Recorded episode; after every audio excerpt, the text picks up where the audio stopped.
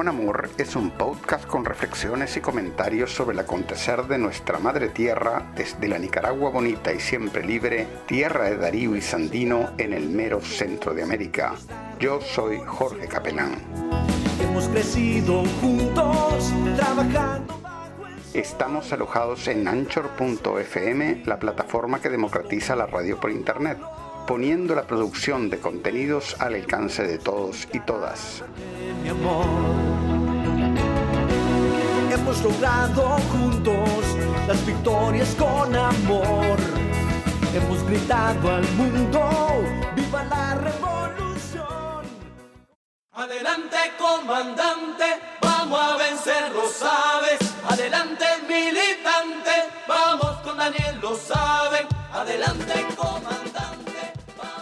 En este episodio de, de, Managua con Amor tenemos el agrado de tener compañero Lenín Fischer, que es médico e historiador, una, una combinación que no es muy común, ¿verdad, Lenín? Este, y por cierto que buen, muy buen médico y muy buen historiador. Y yo diría uno de los mejores historiadores jóvenes que tenemos aquí en Nicaragua. Este, eh, queremos presentar aquí uno de los libros que hay, hay varios libros que has publicado, ¿no? pero este, el, que vamos a abordar hoy es un libro que tiene mucha actualidad, que es La toma del búnker de Somoza, 19 de julio. Esta es la tercera edición de este libro, pero la actualidad de él es que eh, plantea cosas sobre la historia de la lucha del pueblo nicaragüense contra la dictadura que son poco conocidas en el resto de Nicaragua e incluso yo me atrevería a decir poco conocidas en la ciudad de León. ¿no? Este, explicarnos un poco acerca de, este libro, Lenín. Muy bienvenido a De Managua con Amor. Muchas gracias, mi estimado compañero y amigo Jorge Capelán. Gracias por invitarme a, una edición más de tu programa de pre-internet, de radio pre-internet, de podcast eh, de Managua con Amor. Es un honor para mí eh, compartir contigo y con, con tus oyentes este libro que es la tercera edición, como bien decías, y que lo que trata de hacer es recopilar o lo que se ha hecho pues en tres ediciones es recopilar testimonios de los protagonistas, de los combatientes históricos que participaron en el derrocamiento de la dictadura militar somocista, que además era dinástica, y que combatieron ellos pues en, en, la ciudad de León,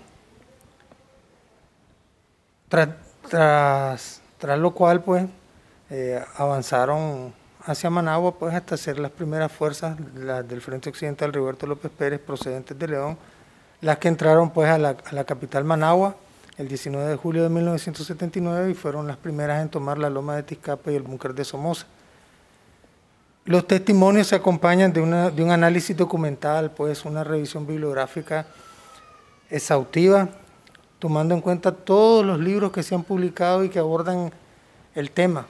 O sea que vos combinás entrevistas con, eh, con investigación histórica también de fuentes eh, ya, ya procesadas, ¿no? Sí, es, un, es una combinación, como eh, el libro resulta ser como eh, una investigación cualitativa que le llaman, con un perfil histórico que incluye entrevistas directas, individuales o, en grupos con los combatientes históricos, revisión bibliográfica o análisis documental, tomando en cuenta eh, todo lo publicado por autores nacionales y, extranjeros que han hablado sobre el tema o se han referido a mayor o menor profundidad al tema y se contrastan esa información publicada con los testimonios de los compañeros eh, combatientes históricos. Además de eso, eh, hay, hay, algunos ensayos que, que, son de propiamente pues de interpretación y análisis de qué, qué, qué cosas pudieron ocurrir, qué cosa influyó. Y el libro, además de tener una buena cantidad de capítulos, tiene una colección de fotografías.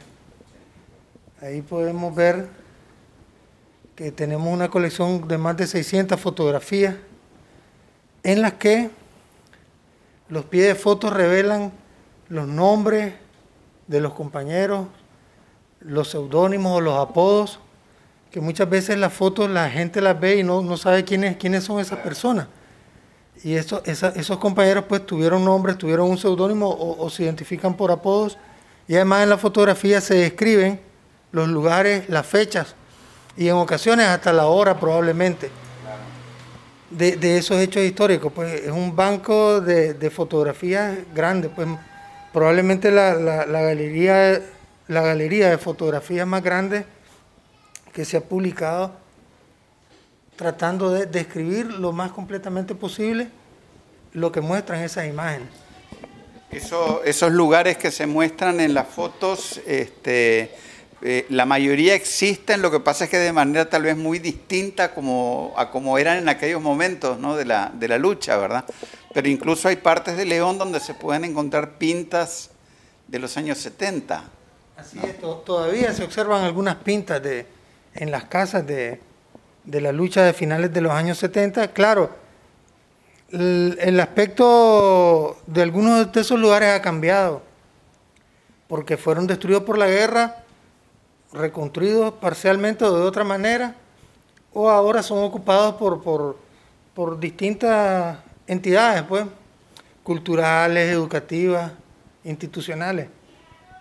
Pero la, la arquitectura y el orden, pues, este, eh, el orden de la ciudad, pues, básicamente es el mismo, pero perfectamente se pueden identificar los lugares si un un turista o un amante de los hechos históricos recorre la ciudad de León y eh, ve la fotografía o se guía por las descripciones pues, de, los, de los testimonios de los combatientes históricos. Eh, en, este, en este libro eh, vos abordás prácticamente un periodo histórico, no sé si me corregís en todo caso, desde la preparación de la insurrección del 78 hasta prácticamente, o sea, el día después del triunfo, cuando entran las fuerzas del Frente Occidental Rigoberto López Pérez al búnker de Somoza, aquí en Managua. ¿No? Prácticamente es un desarrollo que va desde, contaban ustedes en la, en la presentación del libro la otra vez, que prácticamente va desde, desde usar una pata de una mesa como, este, ¿cómo, se llama? Para, para, amenazar como que se tiene un arma, ¿no? hasta manejar ya como mil combatientes o algo así, que fue lo que, lo que, lo que se logró movilizar en, en, el Frente Occidental Rigoberto López Pérez. ¿Cómo, ¿Cómo, fue ese proceso tan rápido de, de, un poco más de un par, unos tres años o algo así? ¿Cómo, cómo fue ese proceso? Bueno, hay que aclarar que el libro no, no trata de toda la historia de lucha del Frente Sandinista ni de toda la lucha revolucionaria en Nicaragua tampoco abarca toda la historia de la lucha de los movimientos sociales o del sandinismo en León. No, eh, prácticamente está relacionado con el periodo de la ofensiva eh, ininterrumpida o final que se, que se inició desde, octubre de 1977. Sin embargo, eh, algunos de los testimonios, por ejemplo, de los, fundadores del Frente Occidental, Roberto López Pérez, como Iván García Barca, o algunos de, los testimonios o, artículos publicados, libros publicados por Francisco Jarquín Ramírez, que, Camilo, que, murió recientemente este año, señalan o describen antecedentes del Frente Occidental Roberto López Pérez a inicios de los, de los años 70, cuando, por ejemplo, ellos dos, con Alía Barca, hermano de, Iván García Barca, trataban de contactar a cuadros del Frente Sandinista que estaban prisioneros en, la cárcel modelo o en la, aviación. ¿Quiénes eran esos cuadros? Los que posteriormente fueron liberados en la acción del comando Juan José Quesada el 27 de diciembre de 1974. Entonces, cuando estos cuadros sandinistas, entre ellos el comandante Daniel Ortega Saavedra, el comandante guerrillero Lenin Serna, el comandante guerrillero Leopoldo Rivas, eh, entre otros compañeros, eh, cuando ellos estaban presos, ellos los trataban de contactar. pues. Bueno, ahí estaba José Benito Escobar, eh, estaba el compañero que murió hace poco también, que era secretario de Relaciones Internacionales del Frente. Ah, sí, este Jacinto. Jacinto Suárez. Ujú. Entonces ellos lo, lle- lo llevaban a lo llegaban a contactar y les planteaban de que había que buscar una manera diferente para hacer la lucha pues contra la dictadura militar somocista y esa era tratar de enfocar el esfuerzo en la ciudad porque se miraba pues que, que- que poco a poco en la montaña las columnas guerrilleras que se habían formado iban siendo golpeadas y se iban deteriorando y iban perdiendo capacidad. Entonces, esa es una de las cosas muy interesantes que ellos relatan, pues cómo buscaron el contacto con todos estos compañeros que estaban prisioneros. Cuando se da la acción del, de- del asalto a la casa de Chema Castillo los prisioneros son llevados a Cuba, a los pocos meses algunos de ellos ya regresan a Nicaragua. Ah, bueno, el contacto también incluía al compañero Eduardo Contreras, al héroe Eduardo Contreras. Entonces, después de, diciembre de 1974, a los pocos meses de, ya en 1975, señala Iván García un dato muy interesante que, que frecuentemente se ignora, y es que Daniel Ortega viene en, en ese primer semestre de 1975 a Nicaragua. Y comienza a trabajar en la clandestinidad, por supuesto, con Eduardo Contreras y ellos lo siguen contactando en León y se reúnen en León para buscar cómo organizar una forma diferente de acción en la ciudad. Relata pues el mismo Iván García en su testimonio en, el primer capítulo que se llama Génesis del Frente Occidental. Relata que en determinado momento el mismo comandante Daniel les decía, si no cambiamos la forma de actuar, si no dirigimos el esfuerzo a las ciudades, nos van a ir matando poco a poco, uno por uno, como están sucediendo con otros compañeros, pues, en las zonas alejadas del país. Y- y esa es una, una de las experiencias que relata Iván García muy importante, pues, que tiene que ver con el origen del Frente Occidental, porque ellos comenzaron a trabajar, bueno, y el mismo Iván García relata ahí pues que en medio de, las de las contradicciones que habían, fue enviado a la montaña y allá tuvo que venirse porque él no estaba de acuerdo con esa forma, pues. Aunque se le tomó que como que era por otra razón, pero en realidad él se vino porque no estaba de acuerdo con, con el, el foco guerrillero pues en la montaña. Y eso, eso llevó a que en, en febrero de 1978 se reunieran en una casa de un colaborador en León y un grupo que estaba conform- conformado por Francisco Jarquín, Iván García, eh, William Fonseca Martínez y Guadalupe Moreno, fundaran con otros compañeros, incluyendo a Antonio Lenín Fonseca, eh, el Frente Occidental Roberto López Pérez, que posteriormente fue reforzado eh, con cuadros como eh, Roger Dechón, eh, Oscar Pérez Casar, etcétera. Occidental tuvo que recomponer, tuvo que recomponer su, di- su dirección varias veces, ¿no? En el transcurso de la guerra. Sí, entonces, ¿qué sucede? Que este, William Fonseca, Guadalupe Moreno e Iván García fueron enviados a entrenarse en, Honduras. Cuando, digamos, ya en ese periodo, 1977, eh, 1978, se estaba, se preparando pues la, la, la, la- las fuerzas terceristas y ellos se fueron a entrenar y posteriormente recibieron a otros cuadros de lujo como eran como los que mencioné que, que pues varios de ellos murieron después en, en abril de 1979 en Veracruz en el barrio Suteado entonces cuando ellos llegan cuando Oscar Pérez Casar Robert Dechón llegan ya encuentran un, una estructura que han, que han ido formando los compañeros, pues, que, que da origen al, al Frente Occidental Rigoberto López Pérez. Eso pues eh, comenzó en León y después ellos siguieron trabajando para extenderse a, a Chinandega. Obviamente que el núcleo de estos compañeros eh, forman, forman parte de lo que se conocía como la tendencia insurreccional o tercerista. Y en medio de las contradicciones que habían, pues a veces se les miraba con recelo, había una cierta competencia, algunos malentendidos, pero ellos continuaron trabajando hasta procurar la, la unidad en la práctica y en las ideas de, de- de los tres, las tres tendencias. pues. Y, y es impresionante ver o sea, el nivel de desarrollo, porque de pasar a hacer, por ejemplo, unos mítines con condiciones muy precarias de seguridad, obviamente, ¿verdad? Este, donde no cualquiera se atrevía a ir a asomarse a una fogata, ¿verdad? Este, a pasar a, acumular eh, batallones y, ¿cómo se llama? Columnas y batallones de combatientes, ¿no? Eh, ¿cómo, ¿Cómo fue todo ese proceso? Porque fue muy rápido.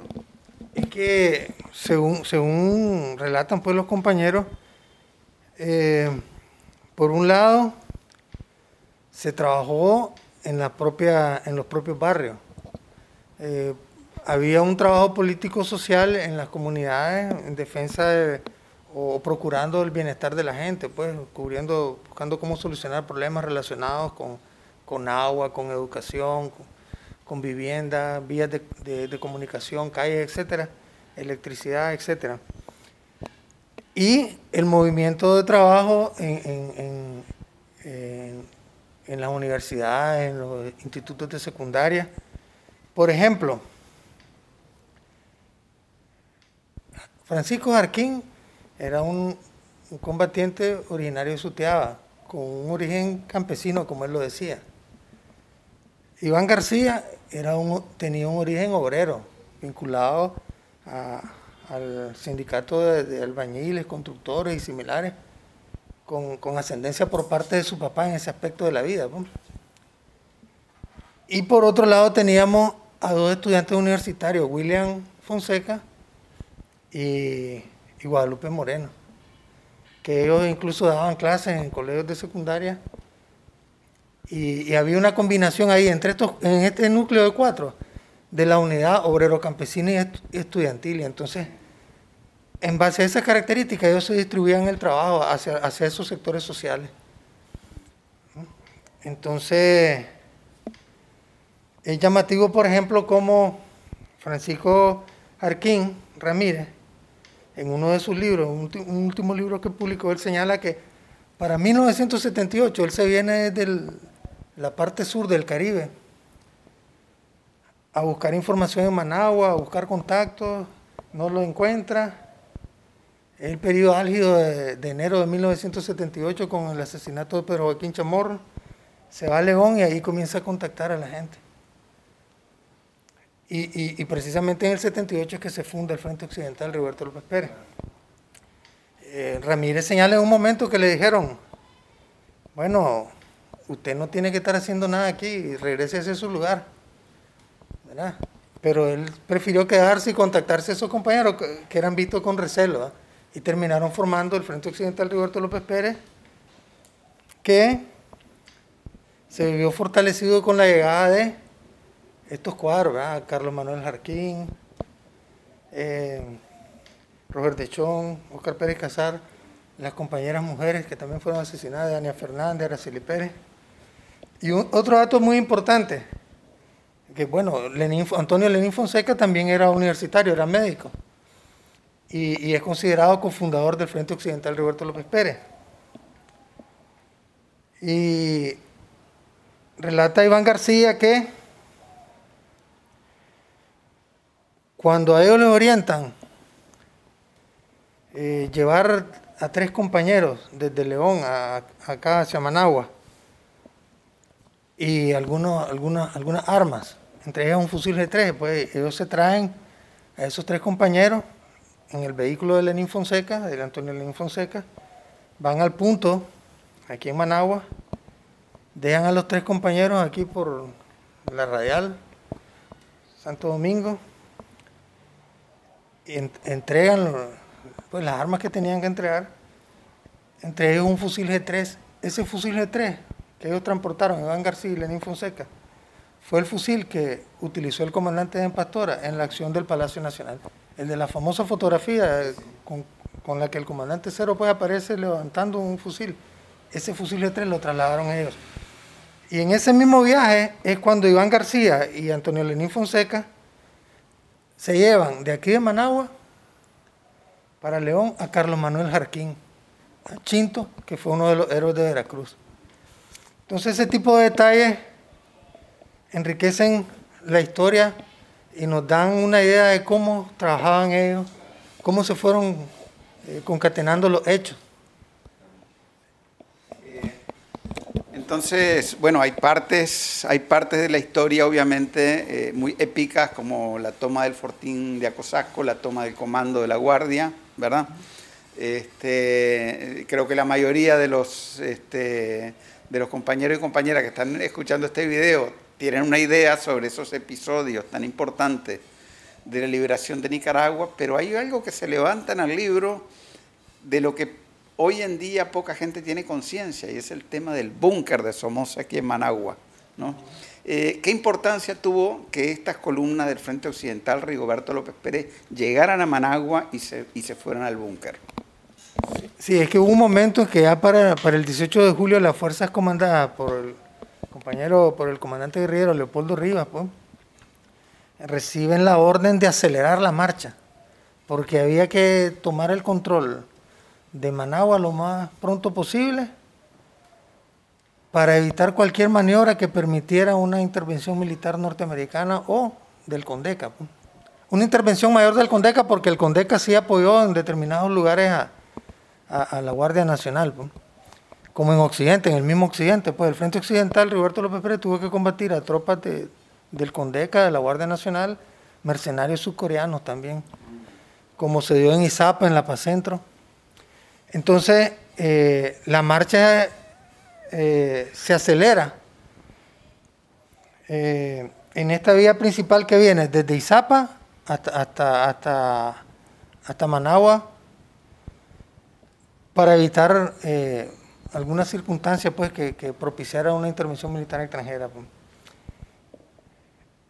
En este sentido, al tomar el control de, del, centro político pues, y, militar del poder en, Managua, prácticamente ahí se está poniéndole sello pues, al triunfo de, la ofensiva final que el Frente Sandinista había, había lanzado desde inicios de, desde, digamos, había comenzado en alrededor de abril, ¿no? la ofensiva, este, la ofensiva final y y con eso pues pone a la victoria.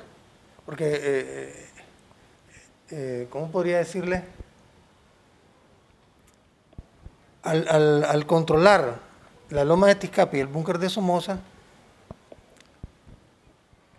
a pesar de que no se combatió ese propio 19 de julio ahí, pues en la loma de Tizcapa. ¿Por qué? Porque la Guardia Nacional había abandonado desde, desde, la noche anterior había estado huyendo, pues eh, al amanecer del 19 de julio se habían, habían huido por el aeropuerto o tropas que habían, se habían dirigido hacia el norte del país o se habían dispersado por los barrios de Managua, pues, ocultándose. Me imagino que ya con, la con, la noticia de que Somoza ya, ya, se había ido, me imagino que estarían todos como en desbandada. Que, sí, la, la salida de Somoza en la madrugada del 17 de julio eh, desmoraliza la fuerza. Eh, el comandante guerrero Leopoldo Rivas cuenta que él está en la Paz Centro, están en la Paz Centro, eh, combatiendo a la Guardia Somocista cuando ellos reciben la noticia de que, de que Somoza abandona el país. Y hay un hecho muy importante, pues, si se ve desde el punto de vista cronológico. 20 de junio, el Frente Occidental toma la ciudad de León, totalmente bajo control, toma el cuartel departamental, lo toma bajo su control el 7 de julio toma el fortín de Acosasco. En estos dos lugares la Guardia Somocista había roto el cerco guerrillero. ¿Qué sucedió? Que la fuerza guerrillera sandinista, cuando sufren ese impacto de la ruptura del cerco militar, ellas van a la persecución. Entonces, por eso es que en esos combates eh, la Guardia Nacional sufre muchas bajas, fueron combates muy intensos, muy duros, que están recogidos en los testimonios también de varios combatientes.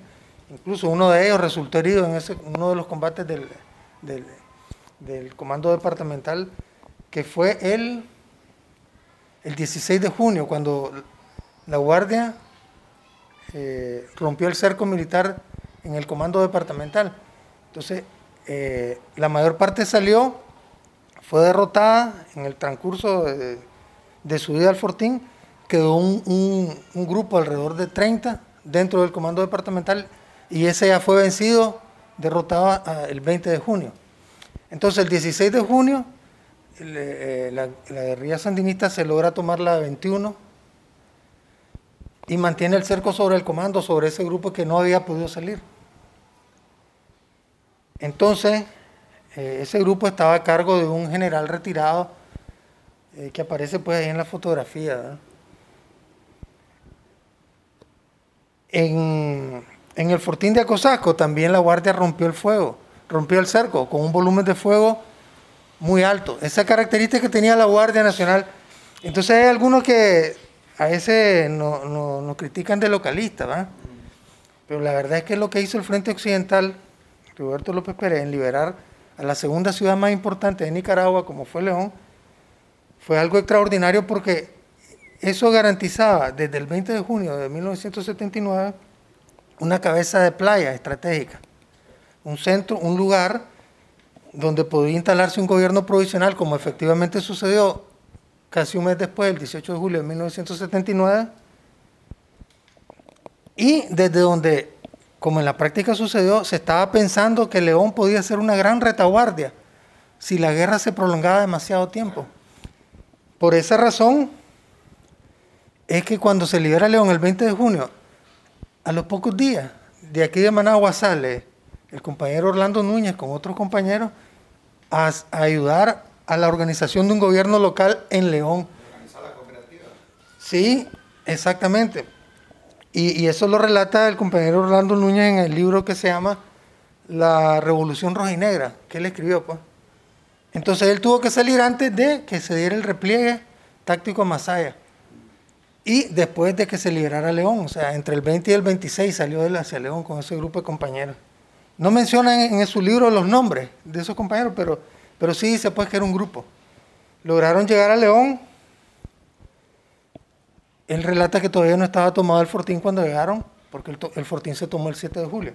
Entonces le decía que, no, a veces nos critican de localista, pero fíjese que hasta la Guardia Nacional tuvo un comportamiento un tanto distinto en la guerra, porque se atrevía a romper los cercos con un alto volumen de fuego. Eso sucedió en el comando departamental, en el fortín de Cosaco, sucedió en La Paz Centro y sucedió en Nagarote. O sea, resistencia. Sí, una feroz resistencia enfrentó al Frente Occidental. Y entonces este Frente Occidental, Roberto López Pérez, se convirtió en una verdadera maquinaria que avanzó desde León a Managua en un recorrido de casi 100 kilómetros, enfrentando a la Guardia Nacional en todos los puntos donde la encontró y además derrotándola. Y en la mayoría de esos enfrentamientos, esas derrotas que le causó, se llegó hasta el aniquilamiento de la fuerza. Entonces, eh, según relata el, comandante guerrillero Leopoldo Rivas, cuando estuvieron en Cuba en, 1979, después del triunfo de la revolución, eh, varios cuadros, pues, guerrilleros, sandinistas, eh, los, mandos militares del ejército cubano y el propio comandante Fidel Castro pues señalaban de que cuando ellos analizaron el, teatro de operaciones de la ofensiva final de la guerra contra Somoza, ellos observaban que en el mapa solo había un frente guerrillero que avanzaba hacia Managua. Que Managua era la manzana, pues, ¿verdad?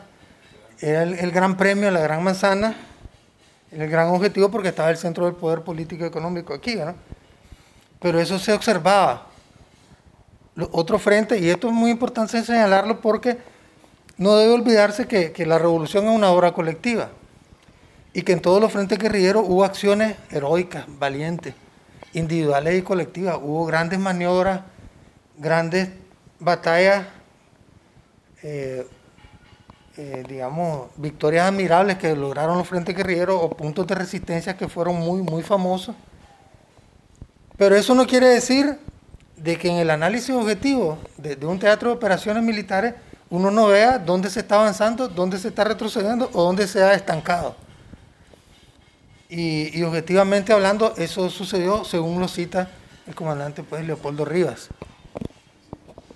Este, eh, ¿Por qué, bueno, un- tu, tu- tu punto de vista, digamos, subjetivo, ¿no? ¿Por qué es importante que este libro salga, se reedite? Porque esta es la tercera, la tercera edición, ¿no? Pero ¿por qué es importante que este libro se, se reedite ¿no? y salga ahora en esta coyuntura? Pues fíjese que el conocimiento de la historia reciente ayuda a entender a las nuevas generaciones el ejemplo de heroicidad, de tenacidad que se tuvo para derrocar a una, verde- una verdadera dictadura. Una dictadura militar que era dinástica, que, había tenido tres miembros en el poder. El padre, dos hijos, y estaba uno esperando, el cuarto, que era el, el jefe de las Fuerzas Especiales de la Guardia Nacional. Sirve para que se entienda qué era realmente la dictadura somocista.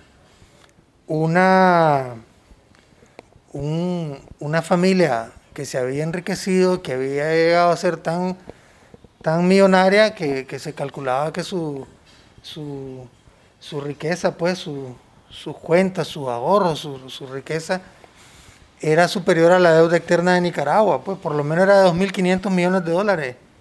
En aquel momento la riqueza que, que tenía la familia Somoza.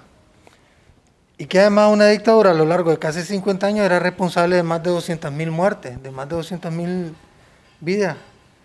Eh, nicaragüenses la mayoría, porque también asesinaron extranjeros, pues, que, que fueron solidarios con, con Nicaragua. Y llegó a ser una dictadura que competía con, con- con los más grandes capitalistas. Ese grupo de la familia Somoza competía con ellos y los estaba desplazando, pues y esa era parte de las contradicciones.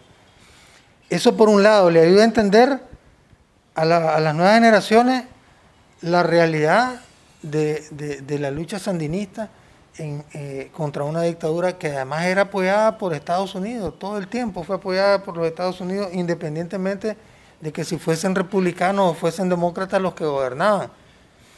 Y que también era apoyada por, la, por las clases más ricas del país que se enriquecían a la par de ellos, pues.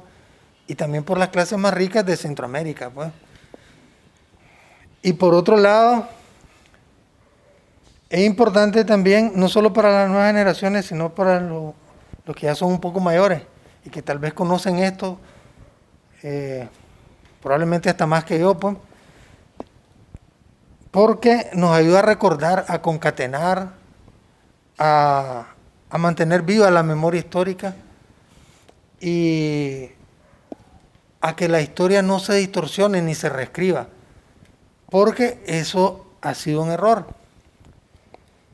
Eh, hemos, hemos, hemos dicho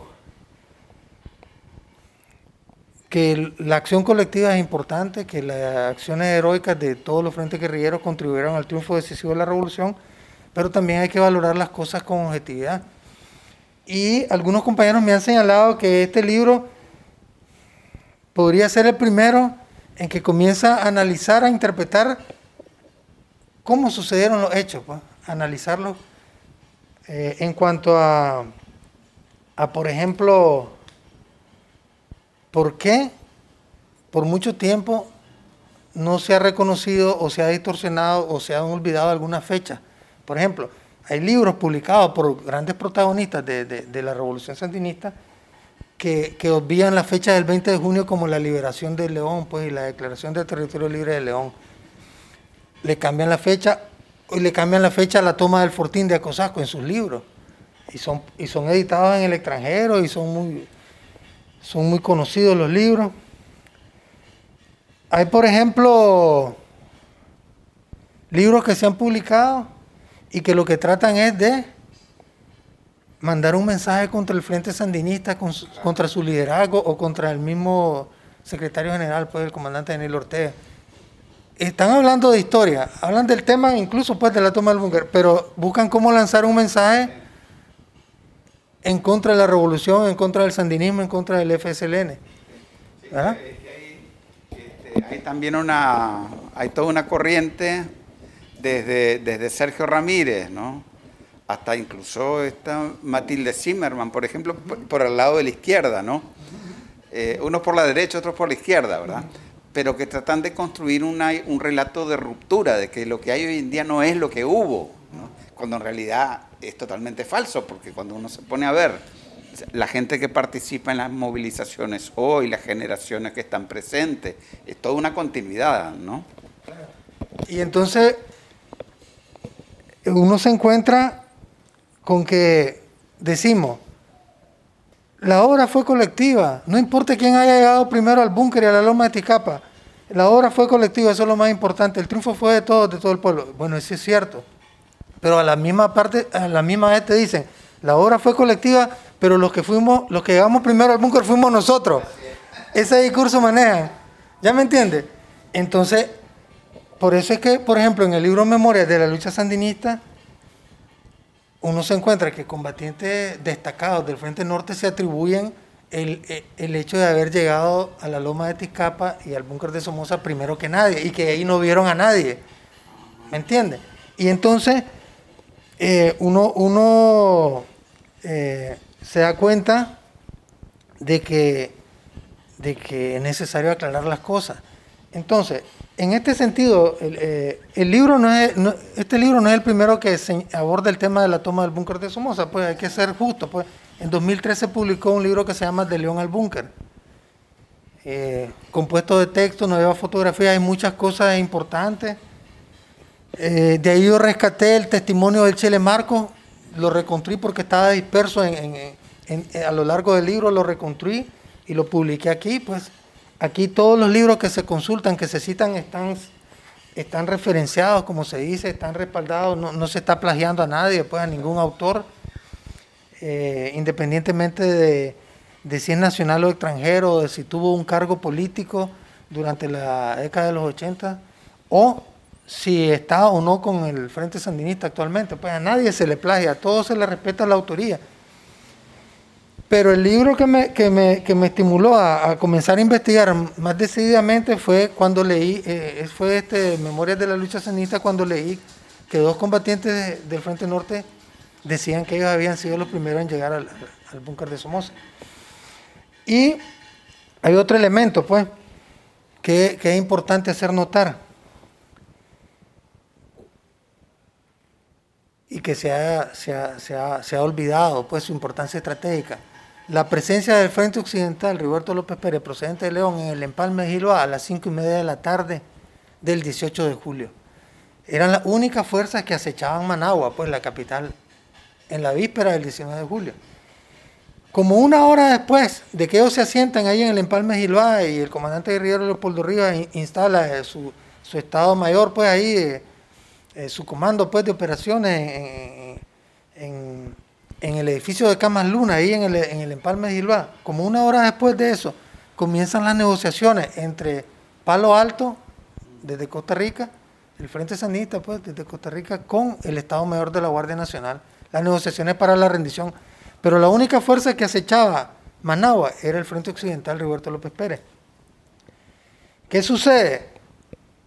Esta fuerza han derrotado a la Guardia Nacional en León, en el Fortín de Acosasco, en La Paz Centro, en Izapa, en, Nagarote, bueno, antes en Pancorba, donde, eh, donde todos, en todos esos lugares combatieron y recuperaron gran cantidad de armamento, tanques, tanquetas, eh, camiones blindados, jeeps y vehículos particulares. Pues. Tomaron el control del empalme de Izapa, un, un punto estratégico. Tomaron el control de Puerto, eh, Puerto Somoza, que se llamaba en ese entonces el segundo puerto de importancia en el país. Y tomaron el control de la base militar del Tamarindo, que era una base de la Escuela de Entrenamiento Básico de Infantería, la EVI, que era el centro de entrenamiento en armamento, pues que tenía la EVI. O sea que ahí había muchas armas y municiones para, para los entrenamientos. Pues.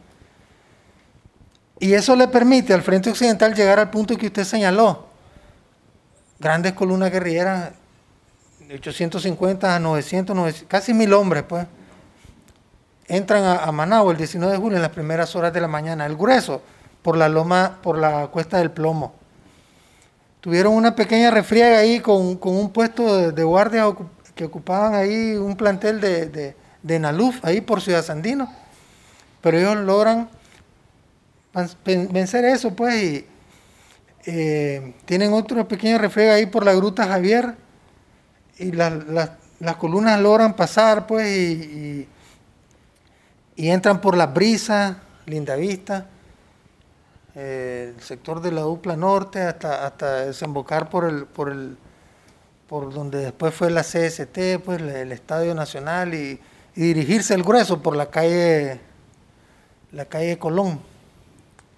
Hasta desembocar en una esquina donde quedaba el club de clase.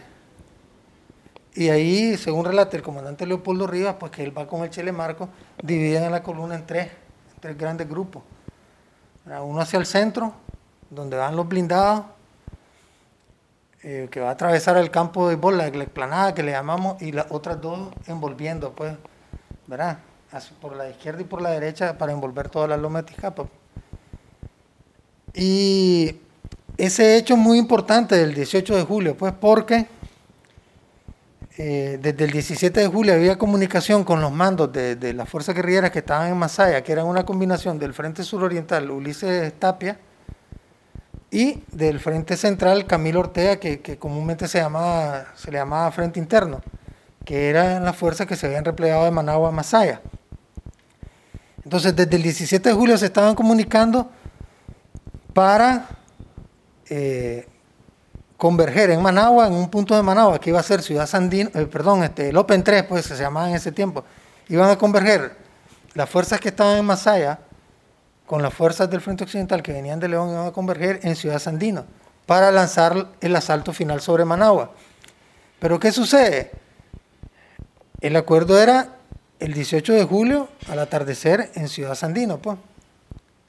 Pero solo las fuerzas del Frente Occidental llegaron. Entonces, solo ese hecho es digno de análisis, pues, desde el punto de vista histórico. ¿Por qué solo las fuerzas del Frente Occidental estuvieron presentes el 18 de julio de 1979 al atardecer en el empalme Gilbá?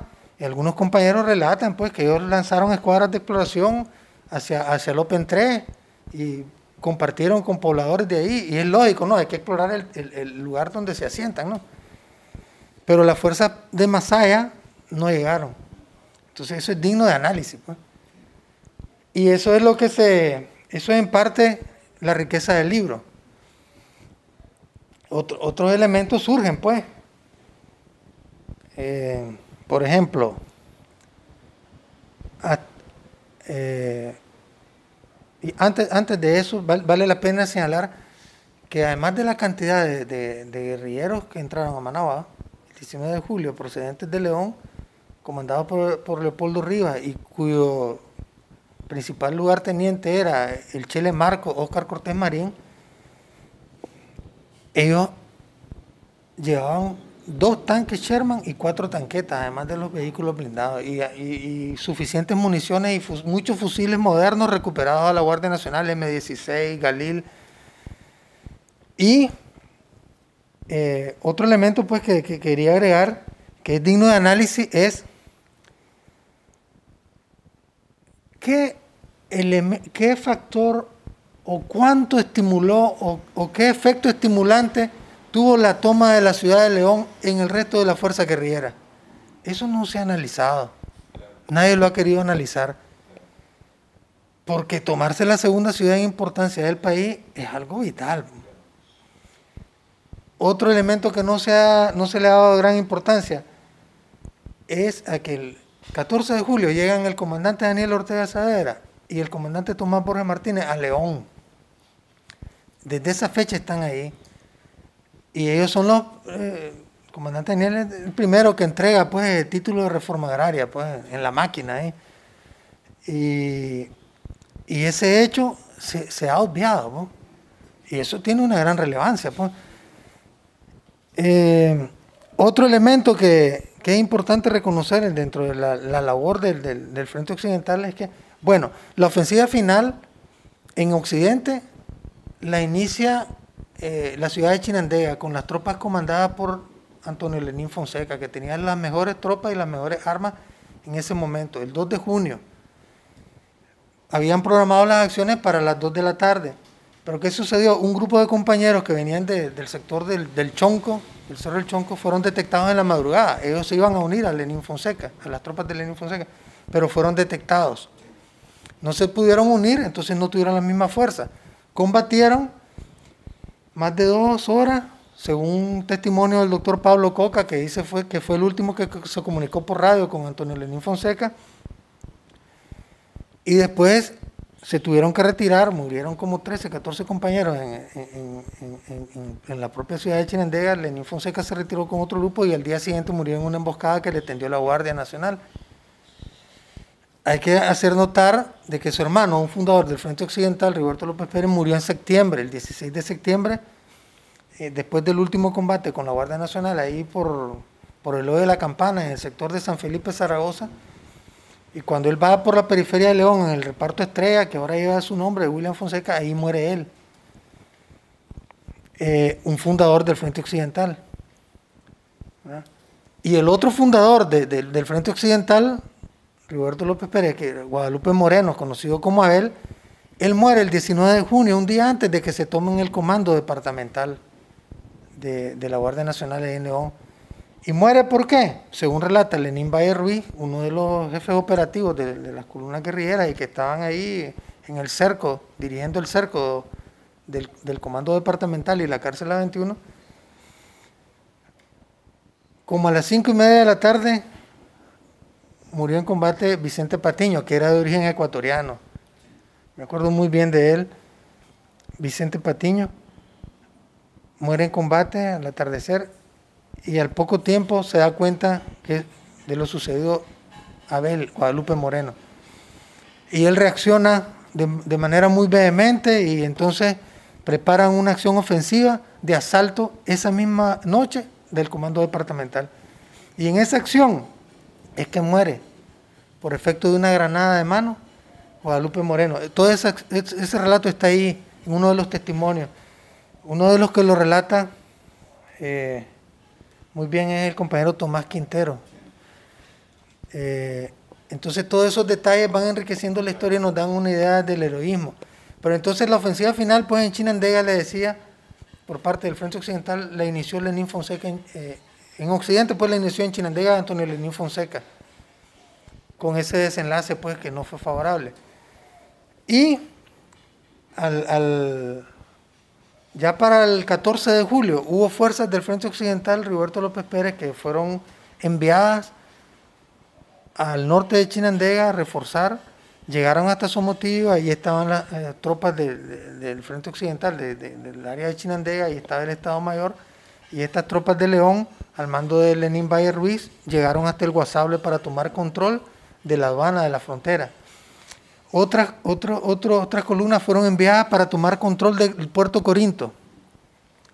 Incluso hay compañeros que relatan que, en Corinto habían, habían una buena cantidad de guardias nacionales que andaban disfrazados de guerrilleros sandinistas y andaban gritando consignas y todo. Y fueron detectados pues y los tuvieron que capturar y desarmar. ¿Me entiendes? Y tomaron el control entonces estas fuerzas de, de, del puerto de Corinto, o sea, del puerto más importante de Nicaragua. Y otro elemento importante... En realidad había que moverse, moverse hacia Managua, pero también garantizar la frontera con Honduras. Claro, ¿no? porque ese era uno de los objetivos eh, estratégicos del Frente Occidental, pues desde el inicio de la ofensiva final. Y, y otro elemento muy importante es que el, el, Frente Occidental, como tenía pues ahí en León eh, grandes bodegas de, de, alimentos, de azúcar, bueno, de, de arroz, de aceite, aceitera, arrocera. Entonces, ayudaron a abastecer en grandes cantidades de alimentos al frente norte, que se fueron esos alimentos hacia, hacia, hacia Estelí. Y donaron también al frente norte un cañón de 75 milímetros sin, eh, sin retroceso y 250 libras de dinamita, que esa la utilizaron eh, para el asalto final o los bombardeos que hicieron sobre el Comando Departamental de la Guardia Nacional en Estelí. Entonces el Frente Occidental, a la vez que iba avanzando hacia Managua, derrotando, enfrentando a las fuerzas de la, Guardia Nacional en cualquier punto, estaba apoyando y extendiéndose hacia, otro, hacia otros sectores. Y eso, eso es, un, es, un, es un mérito desde el punto de vista de, de, una operación militar. Pues. Este, bueno, este no es el primer libro, ni mucho menos que escribí sobre la historia de Nicaragua. He escrito ya varios libros, ¿no? Y sobre la lucha de, de León, ¿no? De la insurrección. Quisiera que me hablaras un poquito de los, de los otros libros que has escrito solamente, así brevemente, y que me cuentes si tenés eh, algún proyecto que me imagino que tendrás de, futuro, pues, de, otros temas de investigación. Bueno, fíjese que eh, estamos tratando de hacer una versión digital de esta tercera edición del libro. Eh, es otro trabajo, pues. he hablado con un compañero que está haciendo eso, pues, otro trabajo. ese es el tema es el, digamos, la tarea de, futuro inmediato. Pues. Eh, habíamos dicho que esta era la tercera edición del, libro sobre este tema, pero sobre abordando la revolución, pues hay un, tal vez lo más relevante es que cuando me tocó editar el testimonio de mi papá, Luis Fischer, Luis Fischer Pérez, que se llama Mi vida, mi revolución. Eh, la biografía de un, de un obrero llamado Luis Fischer. Entonces, él relató ahí porque él fue uno de los primeros combatientes guerrilleros pues, del Frente Sandinista, fue parte del Frente Revolucionario Sandino, donde estuvo en Pastora, Bayardo Altamirano, Modesto Duarte, eh, Alejandro y el hermano, ahorita siempre se me olvida el apellido, eh, y él relata esa experiencia, pues, de cómo estuvieron combatiendo en la parte norte de Nicaragua hasta que fueron capturados por el ejército hondureño después de haberles puesto una trampa a ellos, de hacer caer a tropas del ejército hondureño que los rodeaban, los hicieron caer en un campo minado. Y eso los obligó a negociar. Y el resultado de la negociación es que salieran ellos como prisioneros, pues, y que los heridos los llevaran a la Cruz Roja y ellos terminaron en Cuba. Una parte, porque la otra parte se quiso ir eh, vía México. Y, allá pues mi papá tuvo la oportunidad de conocer a, otro grupo de, revolucionarios que era, estaba formado por Carlos Fonseca, Silvio Mayorga, Tomás Borges, y esos dos grupos se unieron, el FRS, el Frente Revolucionario Sandino. Y ahí se va formando lo que es el Frente Sandino. Y ahí terminó formándose eh, del movimiento Nueva Nicaragua y eh, que también fue germen del, Frente Sandinista. Ese tal vez es el más importante. Pues. Eh, otro es uno que se llama Chavalos de la Revolución y otros ensayos. Este incluye dos testimonios. Uno de un compañero que ya murió, que se llamaba Víctor Ayala, que era periodista, que había sido compañero de la secundaria conmigo en la facultad preparatoria allá en León, y un testimonio mío. Adicionalmente van algunos ensayos que se habían publicado en el, en el, en el nuevo diario. Y después de eso, otros relacionados con historia, pero con la parte médica, la, la historia de la radiología en Nicaragua y también la historia de la radiología, eh, la historia de la radiología en Nicaragua, eh, dos ediciones, una en dos, porque vos sos radiólogo. Porque soy médico que especialista en radiología. Y también escribimos con mi esposa eh, un, libro sobre la historia de la oftalmología y la optometría en Nicaragua. Entonces, eh, ese libro pues este, lo publicamos en 2018. Fíjate que este, acabamos de entregar el material del libro de historia de la oftalmología y la optometría en Nicaragua al editorial. Entonces yo comencé, eh, que, escribí con mi esposa, Anix Aragón, lo acabamos de entregar, como en marzo de, 2018. Entonces me senté a, hacer la edición de, la de, esta tercera versión, pues, de la toma del búnker de Somoza. Y cuando estaba comenzando a hacer eso, se da el golpe de Estado hablando contra Nicaragua en abril. Y entonces, sobre la marcha comencé a escribir sobre el tema del golpe de Estado hablando. Y resultó que de ahí salió un libro, el, libro Golpe de Estado hablando, Nicaragua 2018. Eh, que de lo, de, digamos, se publicó y se estuvo vendiendo a partir de marzo de este año. Pero se me hizo más difícil darlo a conocer por la pandemia. Pues. Sí, más o menos esos serían los más relevantes en cuanto. Entonces, este, la toma del búnker de Somoza 19 de julio, ¿dónde se consigue? Eh, aquí en Managua. Yo creo que es un excelente regalo yo, a todos los padres de familia, los abuelos, la gente de la edad nuestra que quieran hacer una contribución a los nietos, a los, a los, a los hijos, ¿no? este, a las generaciones jóvenes vení, mostrarle, o sea, decirle, vení para acá, mira, te voy a contar esta historia y mostrarle, mostrarle, ¿no? Este, alguna de, las, de, las, de los cientos de historias que, que, tiene este, este libro, que son parte de la historia real del pueblo de Nicaragua. Pero, ¿dónde se puede conseguir y cuánto cuesta? Sí, el, libro se puede conseguir, se puede comprar en Hispamer del Centro Cultural Pablo Antonio Cuadra, aquí por Metrocentro. También en la librería Rigoberto López Pérez, en Centro Comercial Managua, que es la librería del de profesor del doctor Aldo Díaz Lacayo. Y también en Radio Venceremos, en León, Radio Venceremos o la Estación de la Amistad en León. En esos tres lugares se está vendiendo. Un elemento que quería agregar es que aquí se comparan dos hechos trascendentales.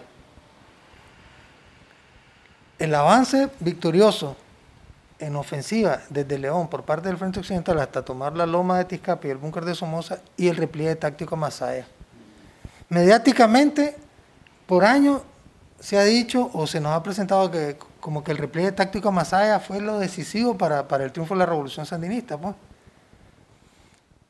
Y eso tiene que ver con reescribir la historia. Si, si, si se plantean así las cosas es como reescribirla. Y el realce del repliegue táctico Masaya inició desde los años 80. Analizando las cosas, ¿quiénes pudieron haber impulsado eso? Los mismos que dirigieron el repliegue táctico Masaya, que tuvieron sus méritos en su momento por diferentes acciones, pero en aquel momento, digamos, tenían cargos muy importantes relacionados con la propaganda, con la educación política, etc. Pero si uno analiza, la mayoría de los dirigentes del repliegue táctico Masaya ahora no están apoyando la revolución, no están con el Frente Sandinista, no apoyan el liderazgo del comandante Daniel Ortega, no apoyan la segunda etapa de la revolución, más bien andan promoviendo la contrarrevolución del siglo XXI. ¿verdad? Entonces, es digno de analizar eh, por qué en los años 80, durante la primera etapa de la revolución, se hizo resaltar más el repliegue táctico Masaya que el avance victorioso desde el occidente, desde León propiamente, hasta Managua, de las fuerzas guerrilleras del Frente Sandinista. Ese es un elemento curioso, porque, porque sería el primer caso en que una revolución triunfante haga resaltar más una acción, digamos, de, de, de retirada ordenada, como se define un repliegue, a una acción ofensiva victoriosa.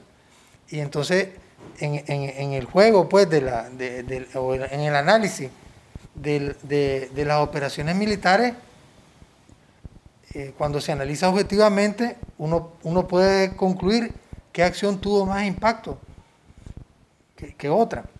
Y para mí la acción ofensiva del Frente Occidental desde León hasta Managua tuvo un mayor impacto estratégicamente y en los hechos pues reales e inmediatos que el repliegue táctico a Masaya. Y entonces uno se encuentra en los libros que se habla de empuje hacia Inotepe, por ejemplo, de empuje hacia Granada. pero nadie habla del empuje desde, desde León hasta Managua, pues prácticamente... Eh, puede, ser, una tendencia, no se menciona. Puede ser una tendencia muy común en América Latina de centrarse en lo que pasa en la capital, ¿no? que es, el, es la parte del país que concentra todos los recursos mediáticos, intelectuales muchas veces, ¿no? Y podría ser pues este, que eso haya impactado en cómo se escribe la historia hoy en día cuando han pasado ya eh, un par de generaciones después de, de, la, de 1979. ¿no? Este, pero en todo caso, es muy importante eh, entender qué fue lo que pasó en el Frente Occidental Rigoberto López Pérez y cuál fue el papel que jugó en la, en la ofensiva final contra la dictadura. Sí. Claro, y entonces uno se da cuenta, por ejemplo, de, la gran labor que hizo el Frente Sur. Una gran labor, pues no vamos a entrar en detalle, pero los planes no siempre salen como uno los crea, ¿verdad? En, todo, en todo aspecto de la vida es así. Se esperaba que la cabeza de playa fuese en la frontera sur o en la ciudad de Rivas, pero eso no ocurrió en ninguno de los dos lugares. La cabeza de playa finalmente se logró en León y ahí se instaló la Junta de Gobierno que cuando salieron del, paraninfo del, edificio central de la Universidad de León, se encontraron con que se estaba velando el cadáver de Fanur Urró, un miembro del Estado Mayor del Frente Occidental caído en, en Nagarote, prácticamente entre la medianoche y el amanecer del, del 18 de julio, ¿me entiendes? Entonces, miembros del Estado Mayor del Frente Occidental cayeron eh, antes de que iniciara propiamente la ofensiva final en Occidente, como en abril del 79, o tratando de tomar el comando departamental como Guadalupe Moreno, o tomándose Nagarote como Fanor Urroja. Sí. Bueno, Lenin, yo te quiero agradecer mucho. Espero que este, tengamos de regreso aquí en De Managua con amor para abordar otros aspectos de la historia de Nicaragua.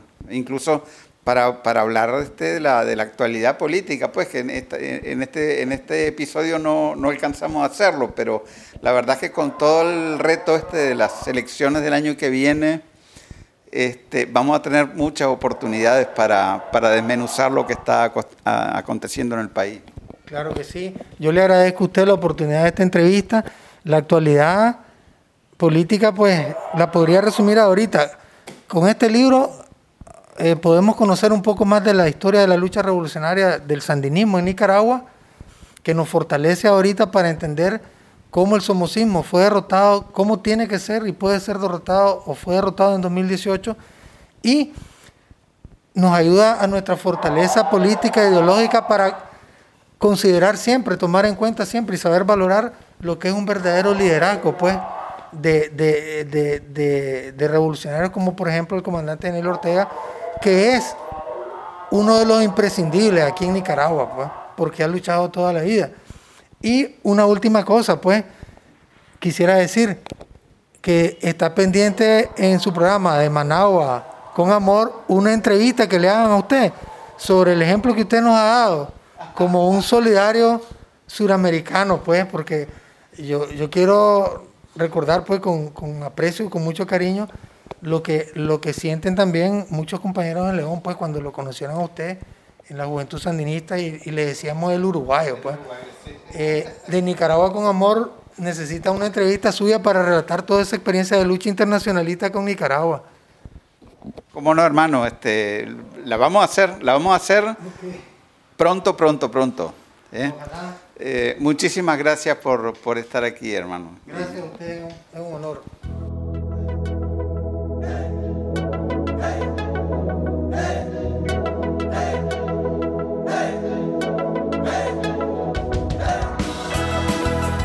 Este ha sido otro episodio del podcast de Managua con Amor. Más temprano que tarde estaremos de regreso con reflexiones y comentarios sobre el acontecer de nuestra madre tierra desde la Nicaragua bonita y siempre libre, tierra de Darío y Sandino en el mero centro de América. Bajo el sol, el abrazo de Sandino nos cobija con valor, nos inspira en nuevos tiempos, Nicaragua de mi amor hemos logrado juntos las victorias con amor. Hemos gritado al mundo, viva la revolución.